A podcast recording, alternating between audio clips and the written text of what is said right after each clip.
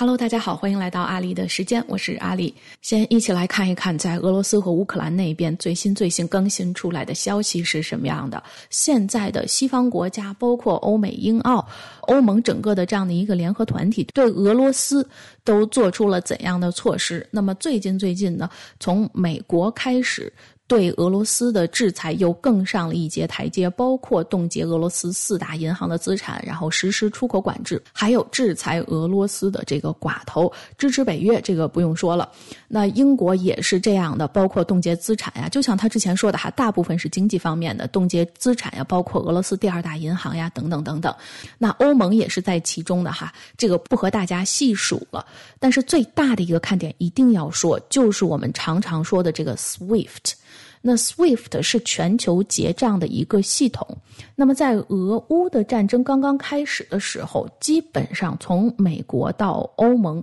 各个国家都是在否定要把这个 SWIFT 这样大的一个杀手锏拿出来使用的，也就是说是排除了说要把俄罗斯逐出 SWIFT 系统。那么到二十五号的时候。欧盟的各个国家，包括美国，开始松口了，开始改变口风了，就是说持开放态度，有可能。把俄罗斯给逐出 SWIFT 系统。那那个时候呢，差不多是在二十六号左右的时候，欧盟的体制内是争论的非常的激烈的。那一方面呢，是有人是有一些国家以法国为首的，是非常赞成说把俄罗斯驱逐在外。那另一方面呢，以德国为首的就说最好不要驱逐，或者说现在只是观望开放态度，并没有表明态度说要驱逐。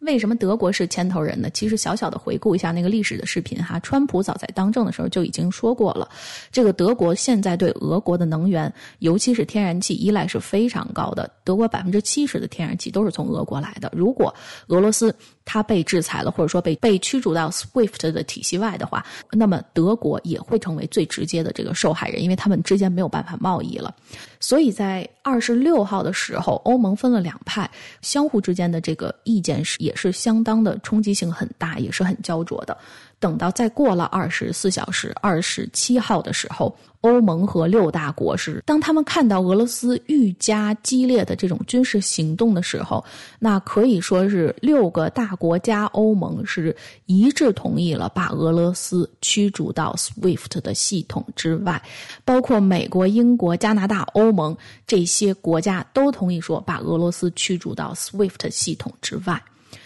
那为什么说 SWIFT 的系统和这个制裁是这么重要呢？因为基本上在经济制裁上来说，其实各个国家都知道，SWIFT 就这样的一个制裁是全世界公认的金融核弹。就我们可以想象，可想而知，说它的震撼力有多大。那如果把俄罗斯驱逐出去的话，那它就是历史上最严厉的金融措施和金融制裁之一了。这个 SWIFT 是什么呢？就是如果您有向国外汇过钱哈，您就知道，就是您在填汇款单的时候，都会问说，那你就是汇钱的这个银行它的 SWIFT 码。它的 SWIFT code 是什么？那这个就是在全球各个银行，他们银行之间通用的这样的一个代码。那你从这个国家的银行，比如说你从马来西亚的银行输到香港的银行，或者说输到台湾的银行的时候，那银行之间用这个码才能进行交易和结算。那如果对它对这个 SWIFT 进行，如果把俄罗斯排除到 SWIFT 系统之外，会怎么样呢？那就意味着说，俄罗斯很可能就没有办法。进行进出口贸易了，因为贸易嘛和国际上的这些有，只要和钱和国际上有这些结算、有钱财的交流，都需要银行，就是俄罗斯本地的银行和其他银行进行一个资金的往来，是吧？总会有资金的流动嘛。那这个流动就一定要通过这样的系统去流动出去。那如果是这样的话，就说明俄罗斯大部分出口的石油和天然气就出口不出去了，因为它的钱回不来。它它可以也。不是说不可以哈，就是说他他可以免费把石油和天然气给人家，但是人家的钱是打不进来的。那这一部分的利润就已经占俄罗斯整个收入的百分之四十以上了。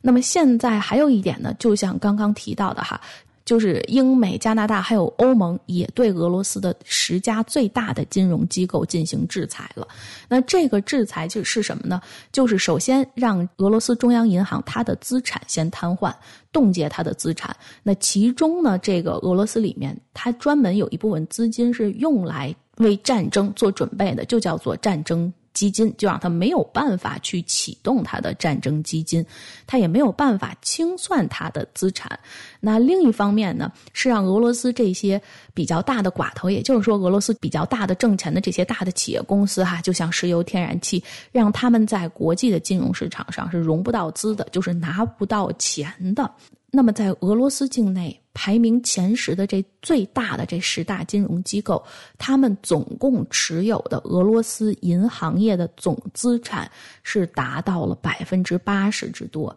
也就是说，俄罗斯银行的钱百分之八十都在这十大金融机构里的。如果把他们的资产冻结了，如果他们的钱流通不起来了，那可想而知哈，就是俄罗斯对外的经济基本上就要瘫痪了。他只能要闭关锁国，或者说只能是自给自足的地摊经济，或者说是内循环了，因为外面已经不跟他玩了。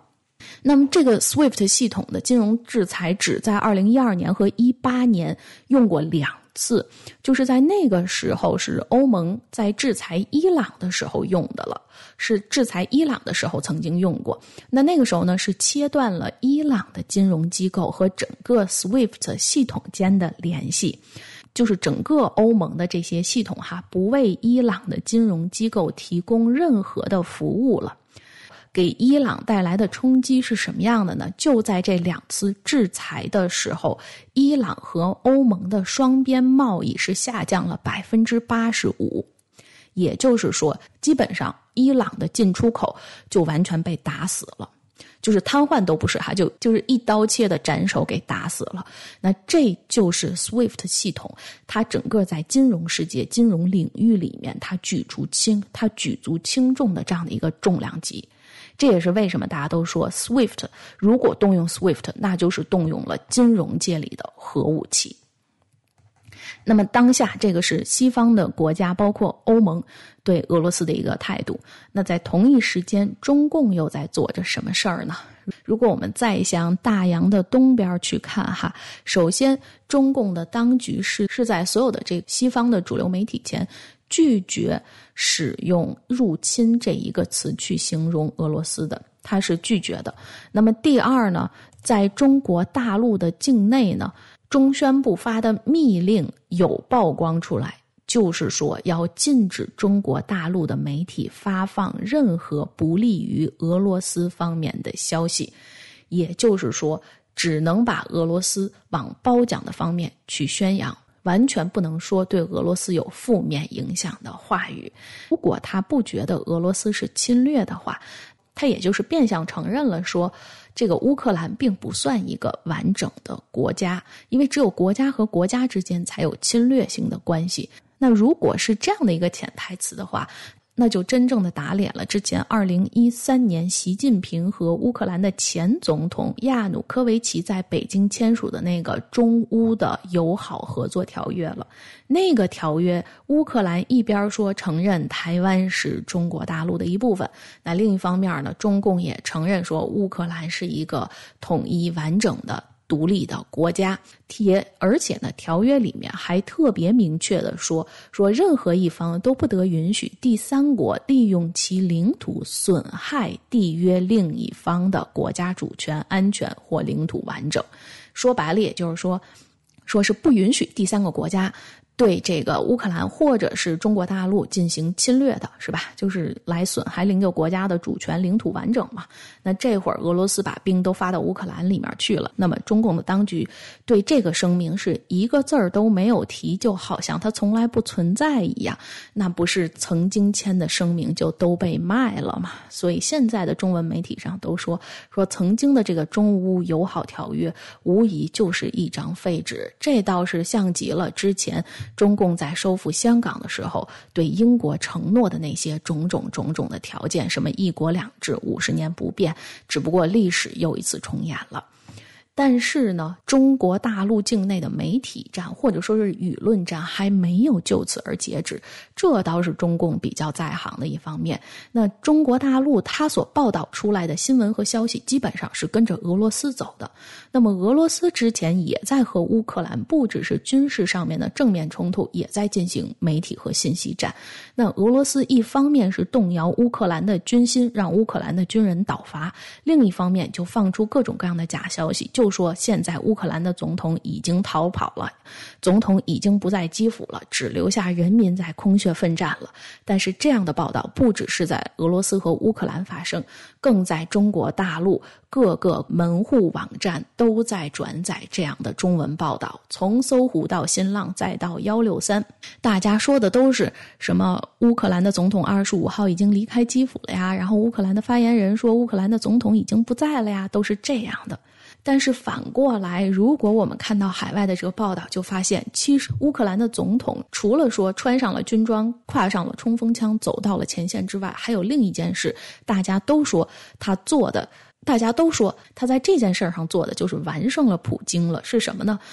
就是他的舆论和信息战，这个战倒说不上哈，因为只是他自己个人的一个舆论和信息的沟通艺术，或者说是沟通技巧吧。因为现在在乌克兰境内，可以说这个乌克兰境内的战况是瞬息即变的，每几个小时都会有天翻地覆的变化，甚至说胜负都难料。所以呢，现在乌克兰的总统就是每隔几个小时，他就会在他自己的推特上向全世界发表一个非常简短的声明。或者是其他的信息，那一方面呢，先证明说自己还是活着的哈，自己还活着；另一方面就说他还在基辅，他并没有撤离，他在和所有的战士在一起。那在今天早上呢，刚刚发表出来的一个他的短视频，也是在 Twitter 上，就是他在基辅和当地的这个乌军的战士正在早上喝咖啡。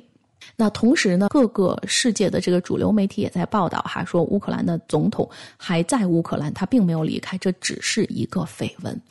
所以，我们就可以看到，说中共在舆论这一方面，在对待中国人民的时候，对他们输出的是什么样的一个消息？那么，另一方面呢，他们在对待国际媒体的时候呢，其实中共外交部的发言人一直面对的一个问题，就是说，大家非常想让中共非常明显的表态，他到底站在哪一边？他到底站在乌克兰这一边，还是站在俄罗斯这一边？那中共的外交部打太极也不是一天两天了，所以呢，外交部给出的官方回应是说，我们要站在和平正义的一边。那这个言论出来了之后呢，海外的很多的华人网友哈，就贴了一个回复帖，说的也是特别的精湛，说外交部说了，我们一向站在正义的一边，所以历史告诉我们。对待伊拉克时，我们支持了萨达姆；在利比亚时，我们支持了卡扎菲；罗马尼亚时呢，我们支持了齐奥塞斯库；阿富汗时，我们支持了塔利班；柬埔寨时，我们支持的红色高棉；现在俄罗斯时，我们支持了普京。哎呀，所以一张帖哈胜过千言万语。那么说，到底是不是真的支持？就看看说。一方面，中共对乌克兰基本上是没有作为。那且不说中共在国内的这个舆论战和信息战是什么样的。那另一方面，中共对俄罗斯做了什么呢？就在西方国家纷纷宣布对俄罗斯进行制裁的时候，中共是开放了对俄罗斯小麦的进口限制。换句话说，就是中国大陆允许曾经不能入境的俄罗斯小麦。入境到中国境内了，就在这个时候。那当初为什么不允许俄罗斯的小麦入境呢？就是因为俄罗斯的小麦里面有非常可怕的病毒，叫做矮星黑穗病毒。这个病毒呢，传染到如果传染到本土小麦的这个身上的话，那小麦会大片的死亡，而且基本上没有办法救治，就是矮星黑嘛，就是小麦变矮了，而且呢又变星黑灰。变黑了之后根本就不能使用了。它是因为有这样的一个考量，所以呢禁止俄罗斯的小麦入境以经有一段时间了。那偏偏在这个时候，病毒还没有去掉，还依然泛滥的时候，中共居然打开大门让俄罗斯的小麦进口了。虽然官方说这个有病的小麦我们是不要的。但是大家还记不记得当初美中打贸易战，中国大陆中共的官方不要美国猪肉的时候，进口的就是俄罗斯的猪肉。且不说俄罗斯把猪肉卖给中国的时候，价钱提高了很多，狠狠的赚了一笔。那输入到中国大陆境内的猪肉还是带有猪瘟的，大陆的猪瘟就是这么开始的。那这时候，虽然他说进口的小麦没有矮星黑穗病，但是你怎么能保证俄罗斯不把那样的小麦输给你呢？所以到时候看一看，说中国的小麦有没有开始发生疾病，有没有进口了之后反而不够吃，有小麦短缺了，我们自然就不言而喻，为什么会出现这样的情况了。那另一方面，就是在冬奥的时候，所谓这个普京为冬奥站台，但是呢，拿着大单来了哈，签了一笔，连这个庆功宴都没有吃，然后就走了。这笔单子不得不说，普京的这一步大棋下的倒是不小。这个俄中的能源合作一签就签了三十年。中共是承诺了要从俄罗斯那边买天然气，买到一万亿立方米，那买的时间是三十年，也就是说，俄国人再没饭吃，中共也能给他撑三十年。再加上石油的协议，那在俄乌战争开始之前，普京就已经向海外的媒体透露说，他和中共的当局签了有一千一百多亿美元的石油和天然气的协议。这一千一百多亿的美元。不只是战争经费出来了，战争打不到那么多钱，连后续战争的补给，包括这个国库的空虚，大大概普京都给算进进去了。所以这场普京的这场俄乌战，最后出钱的人是谁？不是别人，就是他旁边的共产小兄弟，就是中共，就是习近平给他出的这个钱。这个习近平真的是出手资助俄爹，一点都不打商量。那当然，现在俄乌战争在目前看来还是在继续之中的。嗯，虽然现在看不到什么样的结局，但是不难看出整个世界的这这样的一个大盘，从经济上、从军事上都被挑动起来了。如果有新的信息更新的话，那阿里还会在这里和大家一起来分享的。那么也非常感谢您今天的收听。如果您还没有订阅阿里的频道的话，记得点击订阅并打开小铃铛。那么每一次新的节目出来的时候，您就可以第一时间的收到提示讯息了。也非常感谢您的支持。我们下期在阿里的时间里面和您不见不散。